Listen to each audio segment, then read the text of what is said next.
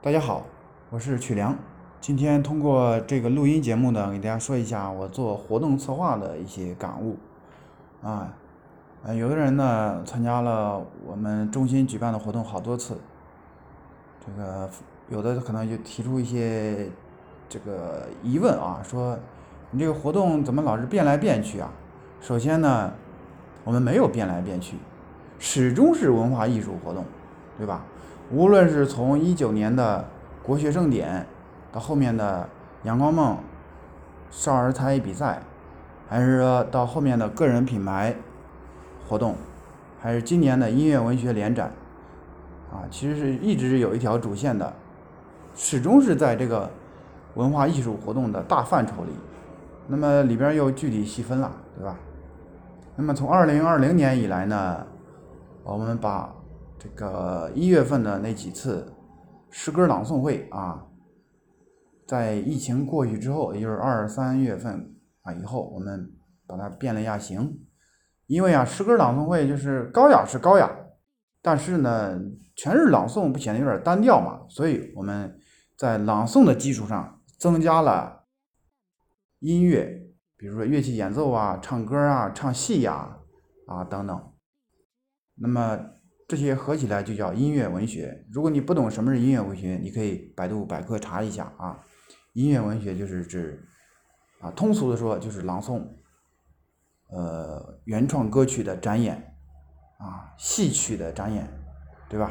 这个一说大家就都明白了啊。那么这是今年的活动的一些转型升级啊。那么关于活动策划上呢，怎么来挣钱，我也是有。比较啊，有一种切肤之痛的感悟，因为我这些经验呢，都是我在最初学活动策划的时候啊，有很长很长时间是不挣钱的，甚至是自己往里边搭钱的。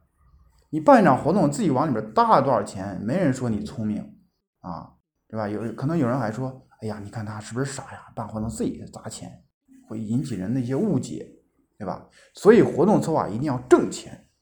那么挣谁的钱？怎么挣钱？这个是需要好好思考一下的。啊，活动策划呢，就是策划人是做一个操盘手的。怎么利用活动策划挣钱？首先你得想，你面对的人是什么样的人？比如说，我们音乐文学联展是面对的是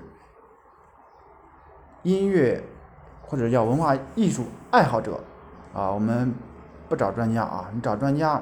让专家来参会，说让专家出报名费，专家会恨你的，对不对？专家说你是不是脑子有病啊？啊，所以就是我们面对的人群是爱好文化艺术、爱好音乐的企业界人士、商人。我们不要求他多专业，甚至我们就希望他很业余啊。然后我们呢，再邀请几位嘉宾啊，专家级人物坐镇，这样就形成了一种。高度差，文化差，明白吧？啊，如果这些业余爱好者想要通过一些专业的场合啊来提升自己，那么他是需要交报名费呀或者会务费的。本身呢，我们这场呃一场音乐联展下来呢，就是有很多成本的。首先，摄影摄像啊，大屏是很费电的，然后设计文案人员。他得做图，他得写写材料啊，他经营，然后这个组织者要不断的通过电话呀进行组织邀约，这都是非常需要成本的啊。会长方呢，每次活动下来，我们是要给人家费用的，所以呢，一场会下来啊，收点报名费也好，或者说会务费也好，是很合理的，对吧？也不高啊，一场下来就是每人就是五十到一百块钱，这个我相信大众也都能接受。那么，哎。这样的话就是，这是一个小钱啊。如果是通过活动策划挣大钱，那么就是一定要有一个大的招牌，就是那个名义上要大，要正规，对吧？啊，比如说，呃，音乐联展，如果是由河北省音乐文学学会主办，那和由一个公司主办、有一个店铺主办，它就是不一样啊。所以我们这个活动以后会越来越正规，对吧？由官方办官方机构来主办，由我们文艺中心来承办啊。